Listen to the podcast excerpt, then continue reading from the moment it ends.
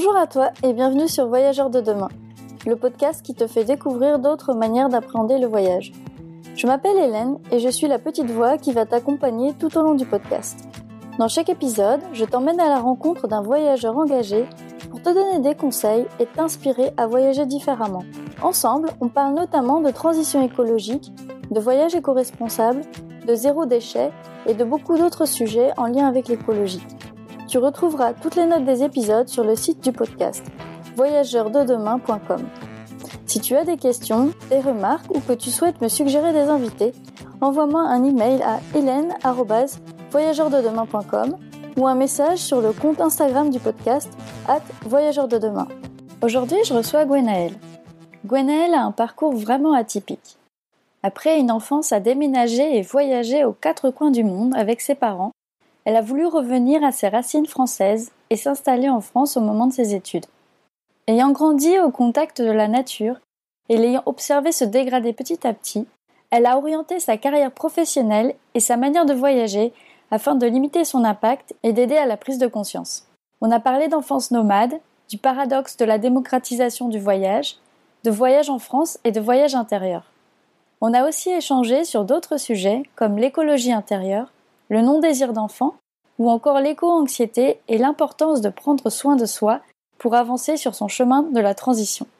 Cet épisode a été enregistré il y a quelques mois, avant le Covid, donc ne sois pas surpris si nous n'en faisons pas du tout référence. Bonne écoute Bonjour Gwenaëlle et merci d'avoir accepté mon invitation. Bonjour Hélène, merci de ton invitation. Alors pour commencer, est-ce que tu peux nous en dire un petit peu plus sur euh, qui tu es, d'où tu viens, quel âge tu as, quel est ton parcours? Euh, j'ai 28 ans, je suis une citoyenne du monde. je voyage depuis que je suis toute petite.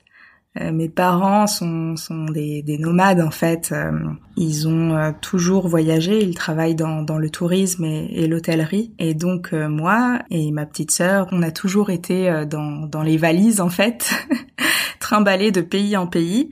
Euh, donc, euh, et je suis née d'ailleurs aux Émirats Arabes Unis, à Abu Dhabi, d'un papa breton et une maman philippine. Donc déjà, j'étais dans, dans le mixte des cultures. Euh, et, et, ensuite, on a euh, voyagé dans plusieurs euh, plusieurs pays sur le continent africain, euh, à N'Djamena, au Tchad, au Gabon, au Congo. après, on est parti un petit peu en Guadeloupe. On a vécu aussi au Brésil deux ans, en Polynésie française. Euh, voilà, on a on a beaucoup beaucoup bourlingué et en fait je suis fille d'expatriés et je n'ai jamais vécu en France sauf euh, six mois quand j'étais au lycée. C'était une période où, euh, enfin, c'était entre deux opportunités de travail et donc on est parti en Bretagne euh, auprès de la famille. Et là, donc, j'ai connu ce que c'était que vivre en France, même si je le savais parce que je rentrais pendant les grandes vacances scolaires, je rentrais en France voir ma famille en Bretagne et puis l'année d'après voir ma famille aux Philippines. Et là, je me suis dit que en fait, je voulais, euh, quand j'allais être plus grande et que j'allais faire mes études, bah, que je fasse mes études en France. C'était comme un, un, appel de, de retour aux sources parce que finalement, euh, j'étais euh, tout le temps dans des collèges et des lycées français à l'étranger. Et en fait, c'était pour moi bah, l'occasion de me rapatrier entre guillemets en France et puis de découvrir ce que c'était que, que, que mes origines. Donc, j'ai fait toutes mes euh, toutes mes études euh, à Rennes, capitale euh, bretonne.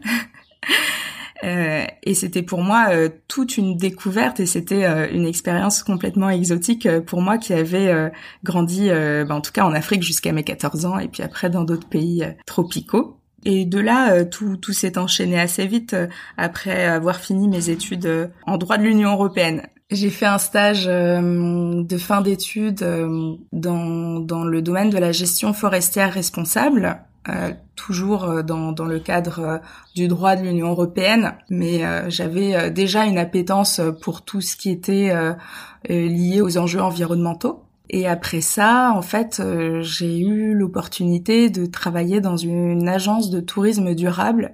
Et là, euh, très rapidement, en fait, euh, j'ai quitté le monde du droit parce que je suis partie en, euh, sur un poste en communication. Et en fait, je me suis retrouvée très vite baignée dans, dans le milieu du tourisme durable à nouveau euh, parce que euh, c'était quelque chose qui résonnait complètement en moi. Donc là, j'ai travaillé euh, presque trois ans dans cette entreprise. Et là, en fait, j'ai une prise de conscience qui s'est accélérée parce que j'étais dans un milieu avec une pépinière d'entreprise, avec plein d'acteurs engagés dans l'économie sociale et, solidaire, dans le développement durable, qui créaient des, des entreprises ou des associations euh, engagées. Et là, euh, dans ma démarche personnelle, j'ai aussi décidé d'arrêter de, prendre l'avion, en tout cas de réduire mes voyages euh, en avion. Et donc là, je, je me suis inscrite dans une démarche encore plus militante. Et c'est là que j'ai quitté cette agence de voyage dans le tourisme durable, qui certes mettait en place euh, beaucoup de choses pour rendre le voyage plus authentique, euh, mais bon, ça, ça poussait quand même les gens à prendre euh, l'avion, même s'il y avait une démarche de compensation carbone euh, mise en place autour de, de ces voyages. Et là, donc, j'ai trouvé un poste dans une ONG qui fait de la sensibilisation à la santé environnementale. Et de là, j'ai poursuivi mon chemin, en tout cas professionnel, pour qu'il soit de plus en plus inscrit dans, dans la protection de l'environnement et puis des, des gens qui vivent sur cette planète. Et du coup, euh, tes parents, ils étaient aussi dans le tourisme durable ou pas? Pas du tout. Euh, c'est un peu trop vite euh, dit. Mon père, lui, il travaille dans l'hôtellerie. En fait, à la base, il est cuistot. il était commis de cuisine, puis au fur et à mesure, euh, il a monté les échelons entre guillemets, et, là maintenant il gère des hôtels. Alors ce sont des hôtels euh, plutôt de luxe. Moi j'ai grandi euh, dans un milieu où, je, voyais mon père travailler dans des hôtels avec du coup des, des personnes qui pouvaient euh, se loger dans, dans des hôtels avec piscine, villa, euh, avec euh, des chambres louées à 400 euros la nuit, et puis voir en fait toutes ces centaines de personnes qui vivaient de ça en fait, qui vivaient du tourisme. Et les femmes de chambre, les serveurs, tous les métiers autour, et de voir qu'il y avait un contraste énorme entre la vie de ces personnes-là du coup, euh, je, pense par exemple à Bora Bora, où c'était un village entier qui travaillait pour un, hôtel euh, luxueux pour des personnes qui venaient des quatre coins du monde. Ma mère, elle faisait euh, tous les métiers de l'hôtellerie, que ce soit barmaid, serveuse, installation des buffets. Enfin, elle a un peu tout fait aussi dans les hôtels. Et, les deux, en fait, donc travaillaient surtout dans, dans, dans l'hôtellerie luxe, mais dans leur personnalité, leur manière d'être, en fait, ma sœur et moi, on a toujours eu cette éducation du respect euh, de l'autre, euh, du respect dans le contact euh, des autres cultures, l'humilité aussi face aux différentes personnes qu'on pouvait rencontrer, que ce soit des, clients de, l'hôtel ou le personnel de l'hôtel. Et eux, ils adorent la nature, donc dès qu'on avait un temps libre euh, en famille. On partait euh, à l'aventure euh, sur une pirogue au milieu de nulle part. on allait voir les cascades au milieu de la forêt tropicale au Congo. on allait sur des plages désertes au Gabon et, et, en fait on se contentait vraiment du peu qu'on avait autour de nous de, de pouvoir être loin de tout ce tout ce confort qu'on pouvait voir dans un hôtel et simplement profiter euh, de la mer, du soleil, euh, des vagues et, et juste euh, se poser avec une natte sur la plage avec une petite salade, des fruits tropicaux et, et, vivre une vie douce de cette manière-là. Et aussi observer toute la, faune, les oiseaux, tout ce qu'il y avait autour et se rendre compte que on était juste trop bien là et donc euh, que finalement euh, tous les parcs de confort autour euh, autour d'un hôtel, piscine, etc. finalement c'était pas là qu'il fallait être, c'était juste à côté, sans rien d'autre. Et après ça, en fait, nous quand on voyageait en famille, on se tournait pas vers ce genre de complexe hôtelier. On allait dans des maisons d'hôtes ou on, on, rendait visite à des amis et tout de suite le lien était là et, et on partait toujours à la recherche de lieux encore inexplorés. Franchement, ça a l'air d'être euh, une enfance assez particulière hein, que tu as vécue. Il y a toujours euh, cette espèce de d'enracinement, déracinement. Euh, alors toujours ce recul aussi et ce, ce respect du lieu qu'on visite. Et on sait que on va le laisser et donc euh, bah, finalement ne pas laisser de traces et, et le laisser intact, que ce soit au Brésil ou, ou au Congo ou en Polynésie. C'est intéressant ce que tu dis avec le déracinement. Justement, ben, toi, comment tu me dis que tu te définis d'ailleurs en citoyenne du monde. Comment tu, tu l'as ressenti ça en grandissant et, et maintenant dans ta construction d'adulte? Je suis citoyenne du monde, à la fois enracinée et déracinée. Alors euh, c'est c'est comme si j'avais euh, finalement euh, découvert euh, plusieurs facettes du monde et en même temps plusieurs facettes de moi-même en voyageant euh, de cette façon-là. C'est aussi euh, une manière de constituer euh, sa propre bulle dans la diversité. Je te parlais beaucoup aussi de, mes voyages en famille, de ma vie en famille. C'était ça crée une une vraie bulle aussi de d'essentiel avec ce qu'on aime, avec les avec notre clan, avec ceux qui nous entourent, et en même temps euh, une ouverture avec tous les gens que j'ai pu rencontrer euh, partout dans le monde et me rendre compte que il y a tellement de manières de voir euh, le monde, d'aborder sa rencontre avec l'autre. Et je pense que ça m'a beaucoup enrichi et je suis comme un caméléon qui peut s'adapter dans plein de situations et là, je le vois dans ma vie professionnelle, en fait, dans toute euh, structure, que ce soit associative ou start-up euh, ou grosse entreprise ou euh, institution publique. Ça m'a beaucoup aidé, même si parfois on peut en souffrir et, c'est aussi ce que ce que vivent beaucoup euh, d'enfants euh, d'expats que que je peux rencontrer c'est euh, ce besoin aussi de se relier aux sources à l'essentiel de se relier vraiment aux gens qui qui partagent avec nous des souvenirs très forts et d'ailleurs des amis avec qui j'ai grandi notamment au Gabon là où j'ai vécu sept ans bah, je les revois encore euh, même des amis du Brésil que je revois. Alors c'est c'est drôle parce que ça fait revivre encore euh, plein d'aventures euh, que j'ai pu vivre autrefois. Ah, du coup, ça a dû avoir une résonance particulière pour toi, non Ce qui s'est passé en Amazonie ces derniers Oui, en Amazonie et en Australie aussi. Ça a eu une résonance particulière euh, bah surtout moi qui suis euh, alors euh, je suis passionnée par les arbres. J'adore les arbres et, on les voit pas assez. Par exemple les gens qui vivent qui ont grandi dans les villes qui vivent dans un tout bétonné où il y a peu de parcs ou d'arbres on, on les voit pas. Tous les arbres qui sont le long des routes on se rend pas assez compte de cette nature qui nous entoure. Et ça c'est quelque chose qui m'a beaucoup sauvée entre guillemets à Paris parce que j'avais pas l'habitude d'aussi grandes villes et de voir en fait qu'il y avait finalement cette nature euh, qui était bien là présente alors que habituellement les arbres euh, sont invisibles pour euh, beaucoup de personnes. Et du coup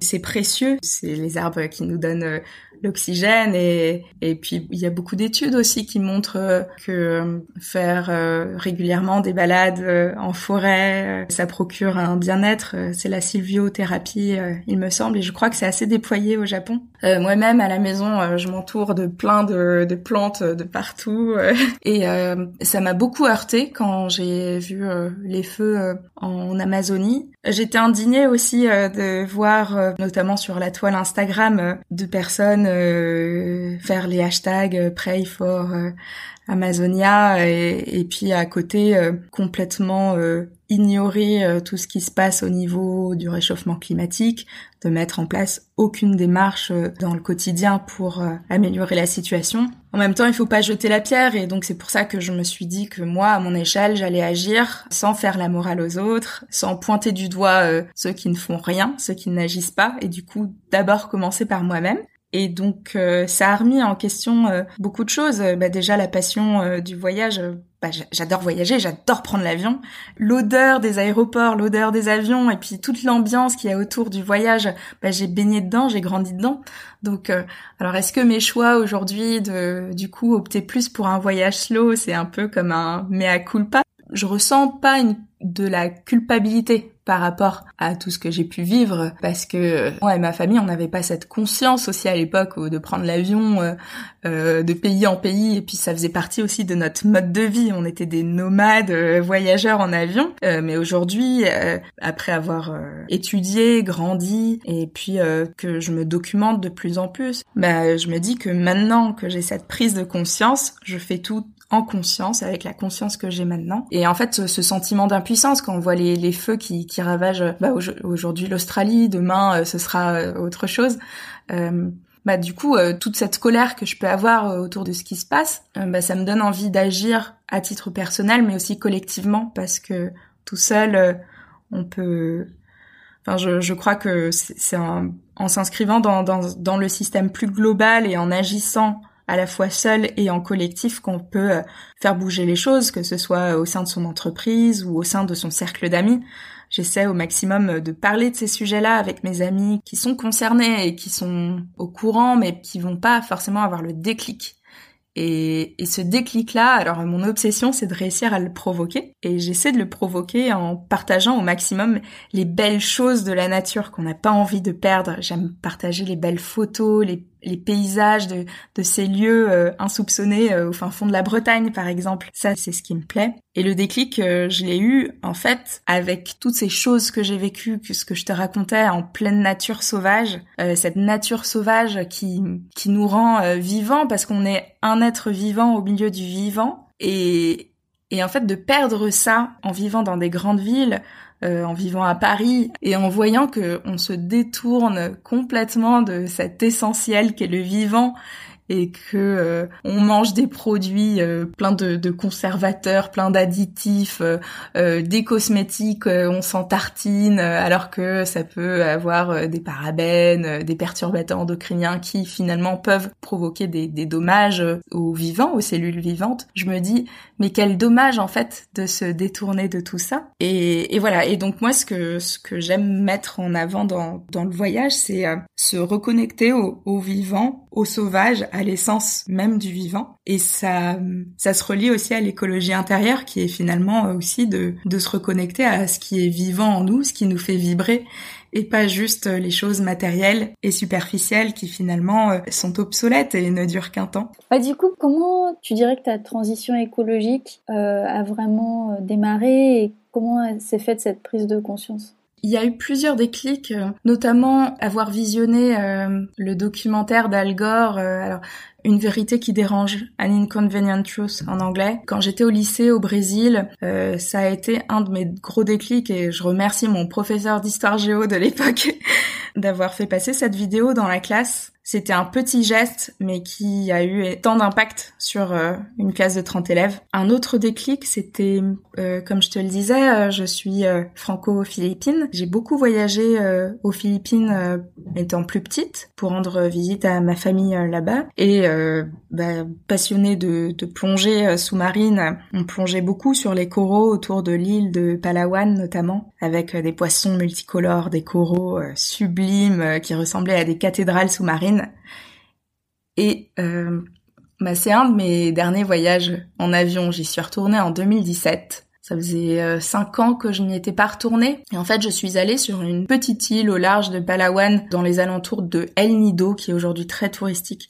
Et en fait, quand je suis allée là-bas, à l'époque, c'était un lieu qui était euh, désert. Il y avait une paillote sur la plage, pas d'eau, pas d'électricité. Euh, on vivait de, du poisson pêché du jour et et des noix de coco. Et là, je voyais des centaines de bateaux tout autour euh, des îles, la musique à fond, euh, les coraux en dessous étaient complètement blancs, complètement morts, euh, dévastés. Et je me disais, mais comment est-ce que c'est possible qu'en quelques années, ce soit aussi ravagé? Donc ça, ça m'a fait un énorme choc de voir bah, aussi bah, tous les déchets aux alentours, sur la plage, qui sont ramassés évidemment parce que c'est quand même mieux pour les touristes quand les plages sont nettoyées, mais je me disais mais comment est-ce qu'on peut défigurer à, un tel point des lieux qui sont juste euh, par nature euh, sublimes et en disant par exemple au plongeur de euh, bien ramasser son matériel, même faire attention avec ses palmes ou aux nageurs de, de rester en surface et de pas casser les coraux en allant en profondeur. Enfin tout tout plein de petites choses qu'on peut mettre en place. Pareil au niveau de la crème solaire. Donc oui, il faut se protéger du soleil mais essayer de choisir au maximum une crème solaire éco-responsable ou euh, se mettre à l'ombre dès qu'on peut et juste en mettre euh, un minimum possible. Enfin, mettre en place plein de petites choses. Et ça, en fait, de voir tout ça, ça m'avait euh, choqué de, de, voir qu'il y avait aucun respect de, de, ce lieu qui était visité. Et un autre déclic, à part Rio de Janeiro, j'ai jamais grandi dans des grandes villes. Et encore Rio, on était au bord de la mer et Rio, c'est une ville particulière qui est dans un écrin de nature tropicale. Bon, encore aujourd'hui, ça a changé quand même. Et donc le fait de passer de cette vie-là à une je suis un peu un, petit indien dans la ville finalement finalement après quand je suis venue faire toutes mes études en France et que j'ai côtoyé aussi des gens qui sont nés et ont grandi toujours en milieu urbain, ce qui n'est pas mon cas. Et donc ça aussi, ça fait un déclic sur la manière de, de voir le monde, comment est-ce qu'on grandit et comment on se construit par rapport à, à ce contact avec la nature. Et ce contact-là, je l'ai perdu un petit peu, enfin ces dernières années quand j'ai étudié et que j'ai commencé mes premiers jobs. On se prend très vite dans le rythme euh, du quotidien, la productivité à fond, euh, le monde capitaliste. Et je me suis dit que ah ouais, c'est vrai que on se coupe finalement du vivant dont je te parlais. Et j'avais senti aussi que je me coupais un peu à l'intérieur, que j'étais un peu déphasée, pas alignée avec euh, avec mes ressentis. Alors que cet instinct naturel, c'est cet instinct qu'on a quand on est euh, dans notre environnement euh, naturel, est tellement puissant. Et je trouvais qu'en étant coupé de ça, c'est comme avoir le sentiment d'être un peu déphasé. Et le fait de voyager en mode slow aujourd'hui, de faire une promenade d'une heure en forêt à une heure de Paris par exemple, ça remet les idées en place, on se remet dans son centre et ça m'a fait beaucoup de bien de, de me reconnecter à ça. Et du coup, tu penses qu'est-ce qui fait qu'on est plus coupé du vivant en étant euh, en milieu urbain? Est-ce que c'est le fait qu'on vit moins au rythme de la nature? Oui, euh, toutes les cadences qu'on peut vivre, euh, enfin, en tout cas, euh, avec des vies à 1000 à l'heure à Paris, métro, boulot, dodo, finalement, on prend pas le temps le matin d'observer le lever du jour, le soir de voir la migration des oiseaux au coucher du soleil. Après, ça, c'est mon ressenti très personnel, mais j'ai ressenti être coupé. Alors, quand on arrive à Paris, on prend le métro, hop, on est sous terre, dans une machine métallique. Bon, après, euh, on s'y fait. Euh, moi, du coup, euh, c'est là que j'ai commencé à lire plein de livres sur sur l'écologie, l'écologie intérieure, sur sur des choses très belles, parce qu'un métro parisien, c'est moche en fait, ça, pue, c'est c'est pas agréable. Qui aime passer une heure dans le métro? Et là, je me suis dit, mais mais oui, en fait, c'est parce que on s'impose ces rythmes, ces cadences là, mais pourquoi passer autant de temps là-dessus?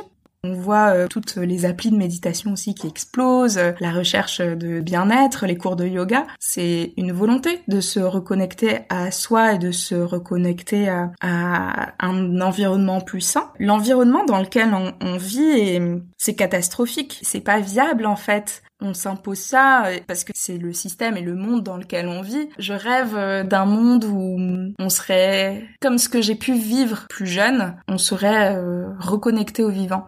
Et c'est drôle parce que tu me demandais au début de notre conversation si mes parents travaillaient dans le tourisme durable. En fait, oui et non. non parce que il y avait ce système hôtelier bah, finalement capitaliste hein, où tu as des gens qui payent pour qu'on leur vende du rêve clairement pour avoir des services euh, merveilleux avec des gens qui travaillent pour ça. Avec, bon, de plus en plus dans les chaînes hôtelières, ils mettent en place des systèmes pour limiter euh, les déchets et limiter l'impact, mais c'est pas encore suffisant. Mais d'un autre côté, ce qui était durable, c'est que j'ai quand même eu la chance d'être dans des destinations et des hôtels qui étaient quand même dans des lieux assez reculés par rapport euh, aux villes, dans des lieux sauvages avec des grands jardins, des forêts autour, sauf à Rio de Janeiro, hein. et euh, finalement où ce contact avec la nature était bien présent. Et en fait, en observant aussi les clients qui voyageaient là, je voyais que c'est ce qu'ils recherchaient et bon, c'est ce qu'on recherche euh, quand on part en voyage, c'est la déconnexion. Ouais, c'est pas évident. En plus, euh, quand tu y penses, en fait, euh, quelque part aussi, le fait que ces lieux-là, ils soient là où ils sont, c'est bien,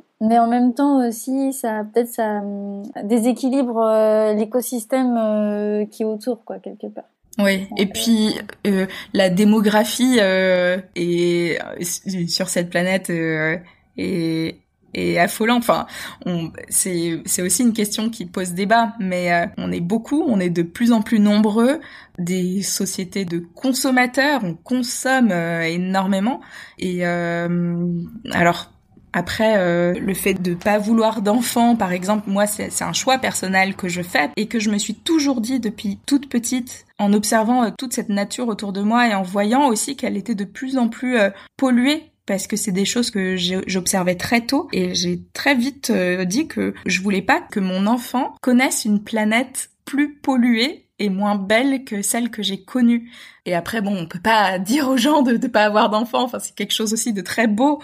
C'est juste que ce rythme effréné euh, de nos quotidiens, en tout cas de d'occidentaux, parce qu'il y a d'autres euh, lieux qui sont encore préservés de ça, mais de moins en moins. Et le tourisme, je trouve, dans sa dimension capitaliste, dans sa dimension consumériste et non respectueuse des lieux et des, des, êtres vivants, qui soient humains ou que ce soit euh, les coraux au fond de l'océan, parce que ce sont des animaux. Donc le voyage sans la dimension touristique, qui est euh, finalement euh, la dimension commerciale du, du voyage, c'est ce qu'il faut préserver en fait. C'est un voyage qui reste dans des valeurs de respect et aussi en tout petit nombre en fait, de pas venir en charter et dévaster une zone. Parce que du coup, au final, maintenant que tout le monde a les moyens, bah, tout le monde veut avoir accès aux mêmes choses. Euh.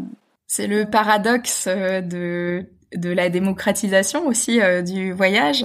c'est très beau de pouvoir tous accéder à ce privilège qui est de partir en vacances et de pouvoir profiter d'un d'un lieu. C'est un équilibre qui est, je pense, dur à trouver parce que à la fois c'est quelque chose de tellement beau à vivre de partir en vacances, mais quand ça se fait au détriment euh, de la population euh, sur place ou de l'environnement, là c'est c'est plus compliqué. Alors euh, après il y a des solutions, c'est plutôt euh, se tourner vers euh, des services euh, éco-responsables. Il y a des gîtes aussi, des gîtes qui proposent des services écologiques. Voyager près de chez soi avec des transports doux, prendre le train, aller dans des villages pas trop loin de chez soi qu'on ne connaît absolument pas et qu'on peut explorer à fond. Prendre son vélo et puis faire des kilomètres le long de la côte. Alors moi, ce que j'aime beaucoup faire, c'est prendre le train, partir en Bretagne et de là euh, explorer euh, toute la côte, faire une zone après l'autre euh, en prenant vraiment mon temps,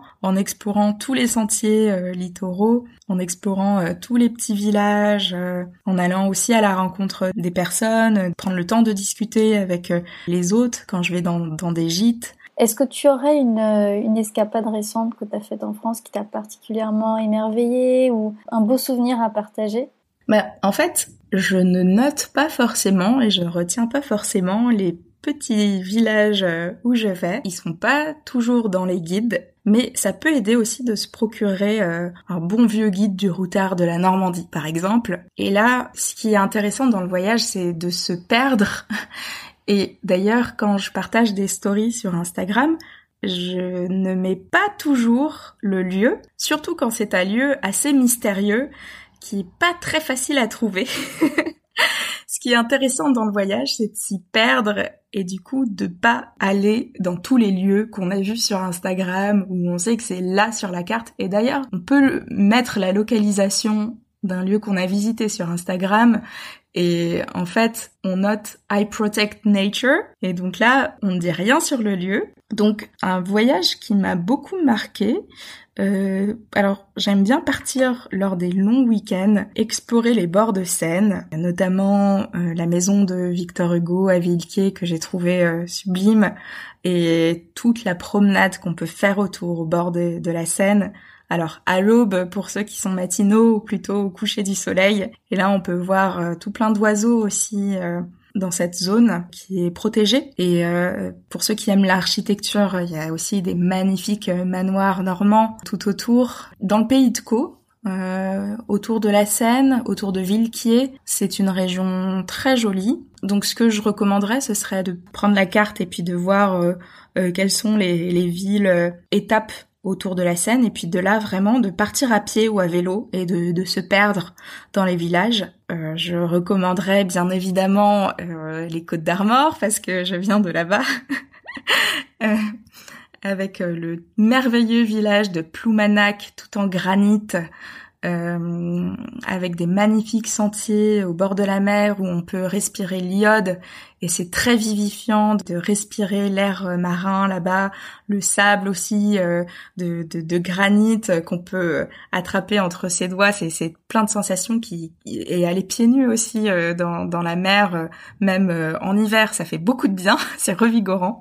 Je recommanderais aussi, euh, alors il y a une région que j'aime énormément euh, dans le sud-ouest du Finistère Il y a Pont-Aven aussi qui est très mignon.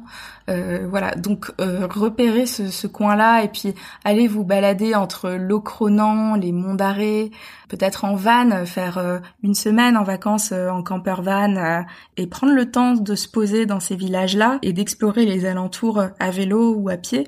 C'est sublime. Ou faire le tour de la Bretagne en train et avec ses vélos et puis camper par exemple. Bon, ça il faudra plutôt le faire l'été. Tu parlais euh, de ton travail, que au final tu as fait évoluer en fonction de tes convictions. Comment est-ce que cette réflexion fait, s'est faite euh, pour toi? Alors, il y a eu un moment marquant. Je suis allée à une conférence organisée par Reporter, le quotidien de l'écologie, et Audrey Vernon, qui est comédienne engagée. Et en fait, c'était euh, donc une lecture théâtrale de textes sur l'écologie. C'était très beau. Alors il y avait plusieurs acteurs, des humoristes. Il y avait un côté sombre et à la fois euh, très drôle à cet événement-là. Et Audrey Vernon en fait a pris la décision d'arrêter de prendre l'avion. Il y a eu aussi tout le mouvement Stay on Ground, mené par euh, Greta Thunberg notamment, que j'ai trouvé euh, très inspirant. Et puis quand les faits sont là, que, que tu te rends compte qu'un Paris-Sydney, c'est presque 4 tonnes de CO2 pour un simple aller, qu'on voit que l'Australie brûle aujourd'hui et que beaucoup de gens prennent largement l'avion pour faire des Paris-Sydney, je me dis que c'est triste et donc euh, bah qu'est-ce qu'on peut faire euh, face à ça? C'est euh, bah simplement soit se dire OK, bah j'arrête l'avion ou je prends mais que dans des cas très limités. Pour moi, c'est compliqué. Ma famille vit à l'étranger. Ma petite sœur vit en Australie. Mes parents vivent au Kazakhstan en ce moment. Mais voilà, quand je les vois pas euh, pendant euh, plus d'un an, euh, bah quand j'ai pas le choix, je le fais. Alors peut-être qu'un jour je prendrai un voilier, qui sait. À la base, c'était parti plus dans une direction. Tu me disais du coup au niveau du droit de l'Union européenne. Et en fait, petit à petit, en fait, ta, carrière professionnelle a évolué. Et j'ai l'impression pour être plus alignée par rapport à tes convictions. Et comment est-ce que cette démarche s'est faite Et est-ce que tu aurais des conseils aussi par rapport à ça pour vraiment remettre en question pas juste, tu vois, ce que tu fais chez toi euh, individuellement, mais euh, de manière holistique, en fait, ta vie euh, et l'impact que tu peux avoir quand tu travailles? Je suis toujours partie du principe que mon métier doit être conforme à mes valeurs et à mes convictions et mes engagements personnels, ce qui fait que, ayant aussi évolué ces dernières années par rapport à ces questions-là en me rendant compte de l'urgence climatique, euh, de, de l'urgence écologique, bah, ma position par rapport à mon, à mon métier, à mon travail aussi, a évolué. Quand je travaillais dans une agence de tourisme et que moi-même, je me suis dit, bah il faut que j'arrête de prendre l'avion en fait. C'est c'est pas possible. Et que la compensation ça ne marche pas en fait. C'est c'est juste c'est comme euh, le meilleur déchet c'est celui qu'on ne produit pas. Euh, euh, le, le, recyclage bon ça ça peut fonctionner mais il faut pas que ce soit la, la règle et la philosophie. Ce qu'il faut c'est vraiment entrer dans dans une sobriété joyeuse. Et donc, par rapport à mon travail, bah, je pouvais plus travailler dans une agence et vendre des voyages en avion, tout simplement. Et, et donc, euh, c'est pour ça qu'après, je me suis tournée vers euh, le milieu associatif pour aussi euh, informer, sensibiliser, alerter sur tous ces enjeux-là, parce que 2020, c'est quand même aussi une année charnière. On est dans une, une période où, où, tout se joue finalement pour notre avenir.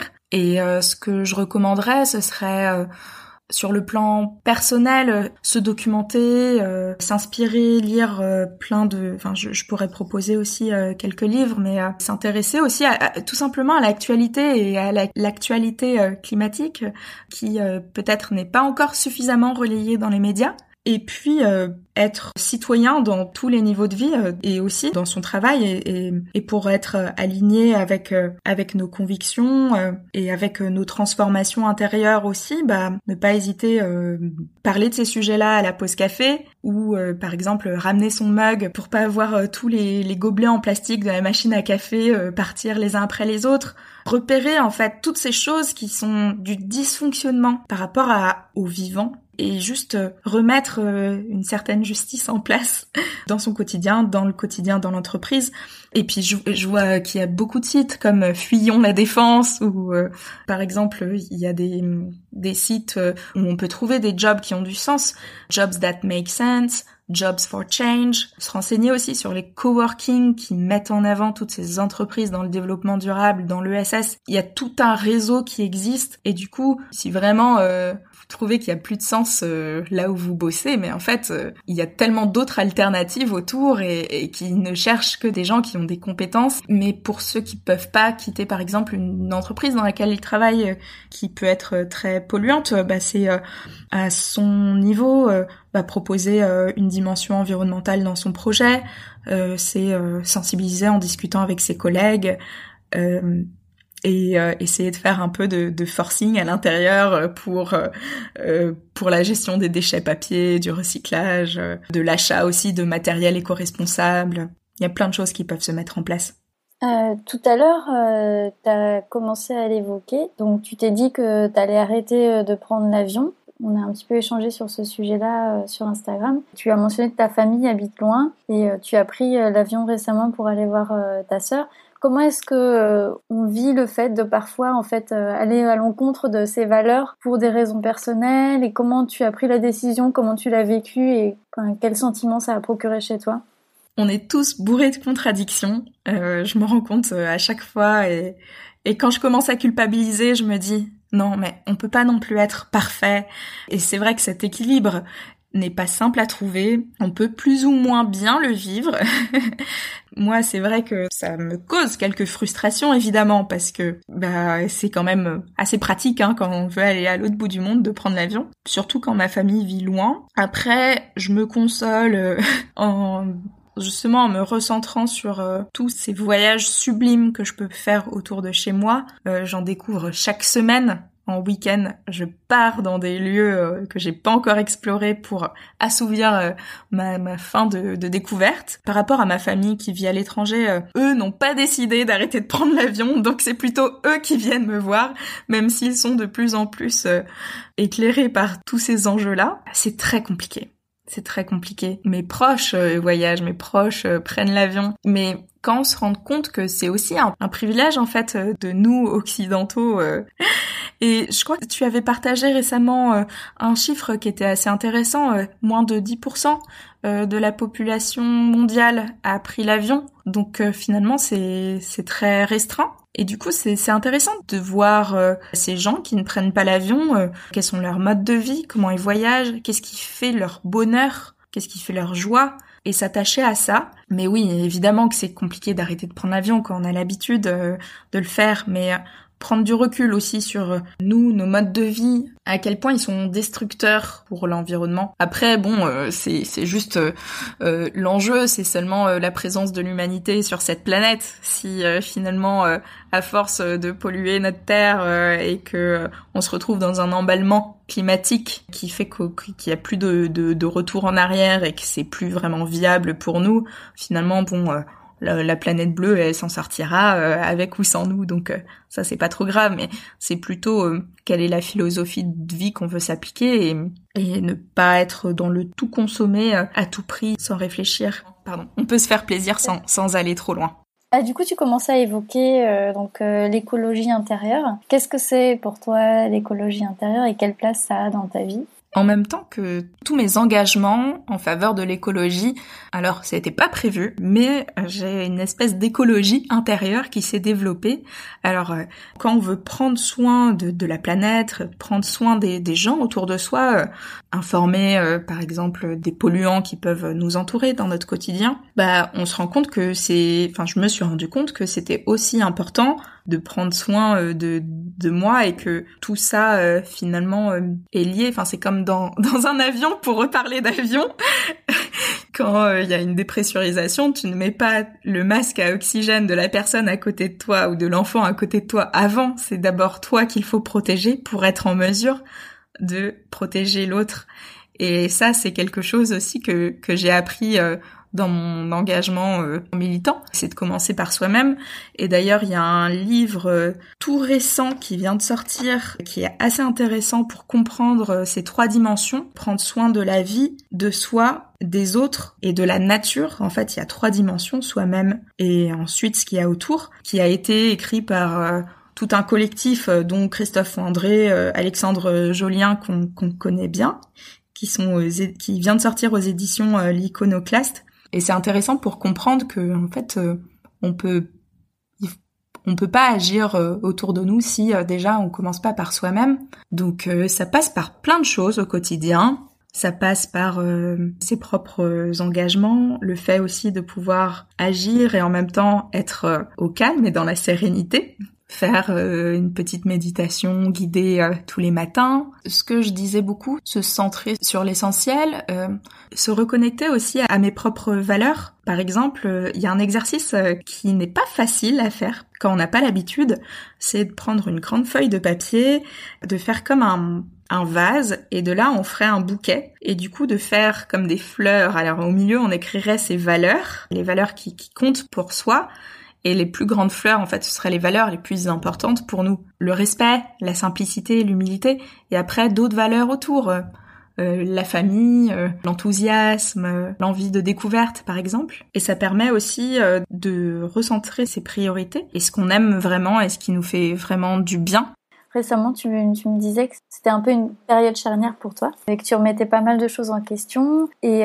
comment est-ce que tu fais pour faire ce travail sur tes peurs, tes questionnements et pour avancer dans ton engagement et, ton parcours de vie il faut s'imaginer comme un espèce d'entonnoir inversé où on mettrait d'abord, en fait, dans, dans ce, ce contenant les plus grosses pierres, en fait, ce qui va faire notre socle et ce qui est important pour nous et ensuite amener les petits grains de sable pour combler le tout, pour euh, remplir ce contenant. Parce que si tu mets d'abord ces petits grains de sable, tu peux pas mettre ces grosses pierres qui sont importantes pour toi. Elles ne rentreront pas puisque la base elle sera remplie de plein de petites choses en fait qui sont pas importantes pour toi. Et du coup, j'essaie de d'appliquer ça euh, à mon quotidien. C'est quelque chose aussi qu'on peut appliquer sur Instagram. Ce qui est fabuleux avec Instagram, c'est que on peut rencontrer toute une communauté de gens qui partagent nos idéaux, qui partagent aussi parfois les mêmes expériences, qui ont la même vision de ce qu'on voudrait de l'avenir. Et du coup se concentrer en fait sur sur cette communauté qui nous fait beaucoup de bien. Et puis le reste euh, les comptes qui peuvent être méga frustrants parce que tu vois qu'ils ont une vie à 100 à l'heure à prendre des jets pour euh, faire 15 fois le tour du monde en un an et s'acheter tellement de choses euh, pour juste faire une photo et ensuite voilà accumuler. Finalement moi c'est pas ce dont je veux. Donc c'est pour ça que je m'applique à ça à me concentrer sur l'essentiel à me concentrer sur la simplicité. En fait, c'est des valeurs qui, je trouve, dans notre société actuelle, n'ont pas beaucoup leur place, mais en même temps reviennent de plus en plus euh, au goût du jour, on va dire. Il y a un livre aussi, euh, c'est euh, Le pouvoir de l'instant présent de Edgar Tolle, qui incite aussi à se concentrer sur toutes ces petites choses très simples qui font beaucoup de bien, Qu'est-ce que je peux recommander d'autre euh, Alors euh, moi, c'est ce qui me passionne. Hein. Je lis beaucoup en ce moment sur ces choses-là, euh, sur aussi les. Ça se rapproche beaucoup de tout ce mouvement autour du féminin, du féminisme, ces cercles de femmes qui se forment, qui se parlent de, de manière authentique, où on va en profondeur dans ses ressentis, dans, dans ce qu'on voit de la vie. Voilà, c'est se concentrer sur euh, ce qui nous touche, ce qui peut aussi euh, nous rendre vulnérables dans ce qu'on vit au quotidien, des difficultés qu'on peut traverser et en même temps bah, partager euh, des victoires. On s'éloigne un petit peu du voyage là. non mais c'est le voyage intérieur. C'est le voyage intérieur. Peut-être que le fait de finalement limiter mes grands voyages, la définition même du voyage en fait, c'est de partir loin pour visiter des lieux qu'on ne connaît pas. Bah finalement, en me refusant au voyage pour être en accord avec moi-même et avec mes engagements euh, en matière d'écologie, finalement, j'ai découvert aussi ce voyage intérieur qui est tellement euh, bénéfique en tout point de vue. Au début, euh, accepter le voyage intérieur, c'était un petit peu compliqué parce que j'étais pas du tout euh, éduquée à ça. Enfin, comment dire, c'était pas quelque chose que j'arrivais à me représenter intellectuellement, mentalement en fait. Partir en voyage à l'intérieur de soi, mais qu'est-ce que c'est Encore un truc un peu loufoque. Et finalement, je me rendais compte que bah, c'était très répandu, que beaucoup de gens euh, finalement font de la méditation et même font des, des voyages euh, intérieurs, parfois des voyages chamaniques. Et ça, euh, je, l'ai testé par exemple, de faire un voyage euh, au son du tambour, de se laisser euh, emporter et de se rendre compte qu'il y a une dimension à l'intérieur de soi insoupçonnée où, alors sans drogue, hein, on peut visiter des lieux incroyables. Et c'est dingue à quel point on connaît pas son cerveau et à quel point en fait quand on met de côté bah, son cerveau justement et son mental et qu'on voyage à l'intérieur de son cœur, c'est dingue à quel point on peut se retrouver dans des lieux tellement apaisants et très beaux. Euh, on peut voir des, montagnes, des rivières. Enfin, c'est quand quand on se laisse prendre à, à ce jeu-là, en étant bien sûr euh, préparé, je pense aussi euh, bien accompagné ou bien entouré, on peut découvrir des, choses assez extraordinaires que je pensais pas voir. Alors moi, ce qui m'a convaincu, c'est par les rencontres, les expériences aussi racontées par euh, par d'autres, aussi par euh, quelques lectures que j'ai pu faire. Il y a des choses qui sont plus ou moins entre guillemets perchées.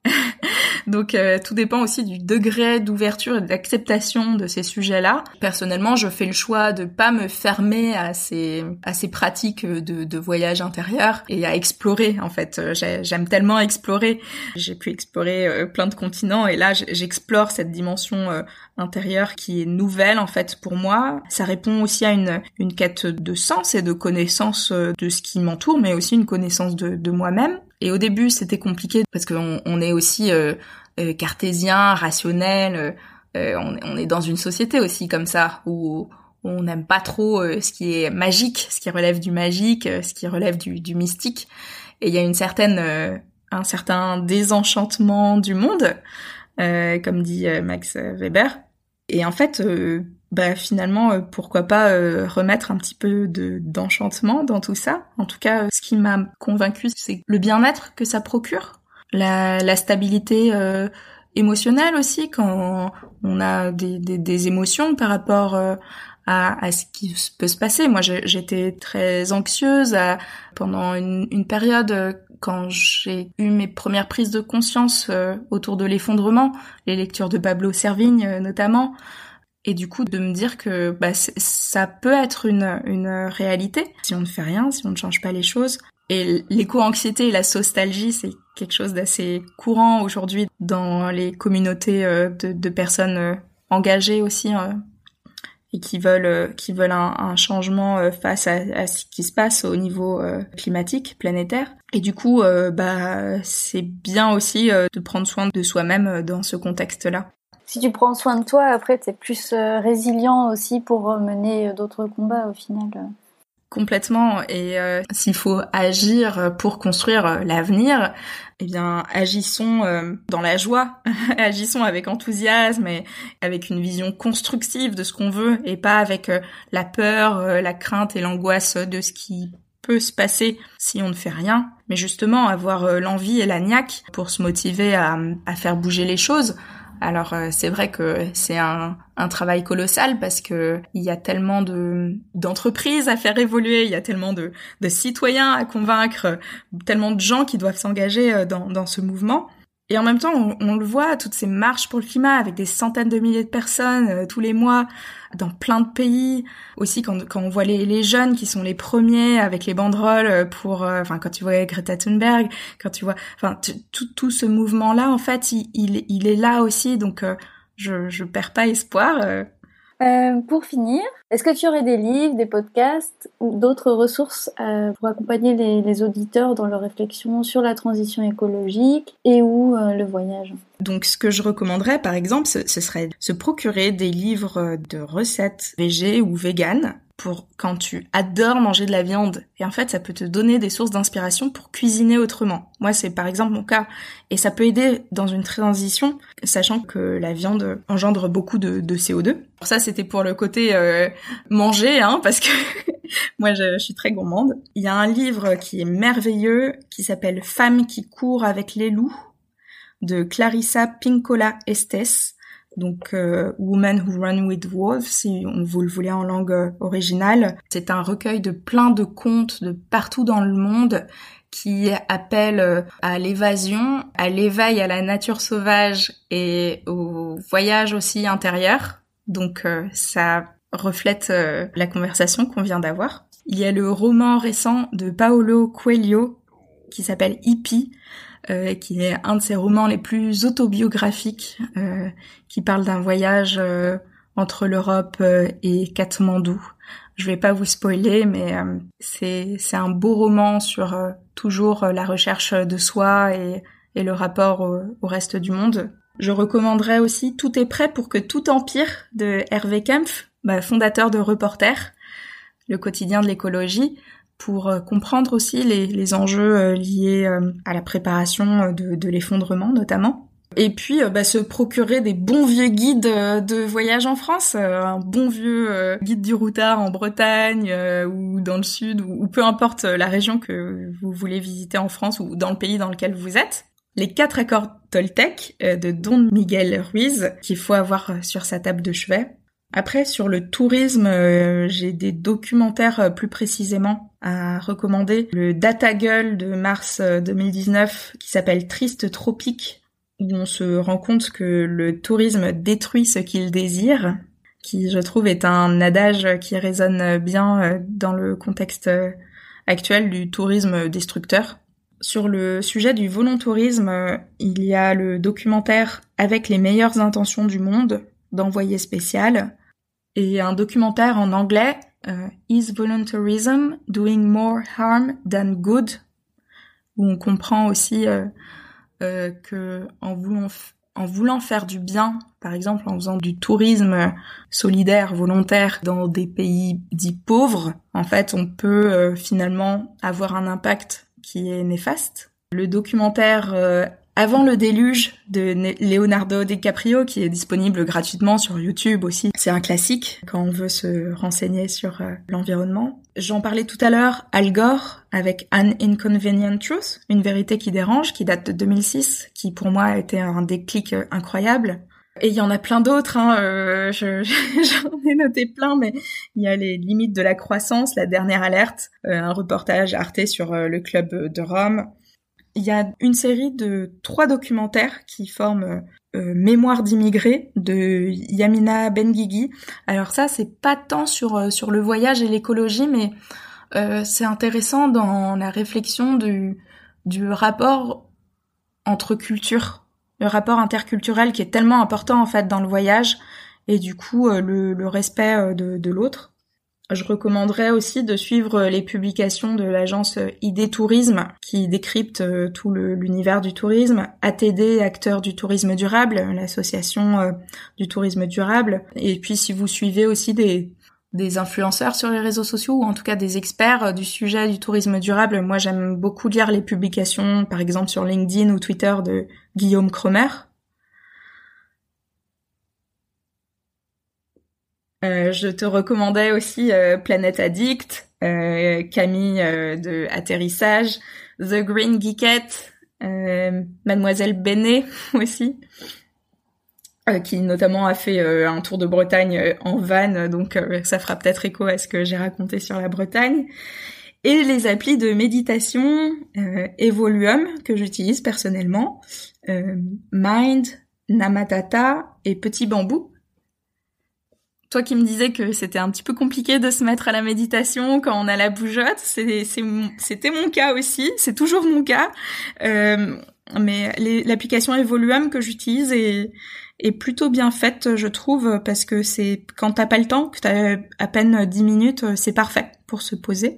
Mais je sais qu'il y a d'autres applications qui sont très bien.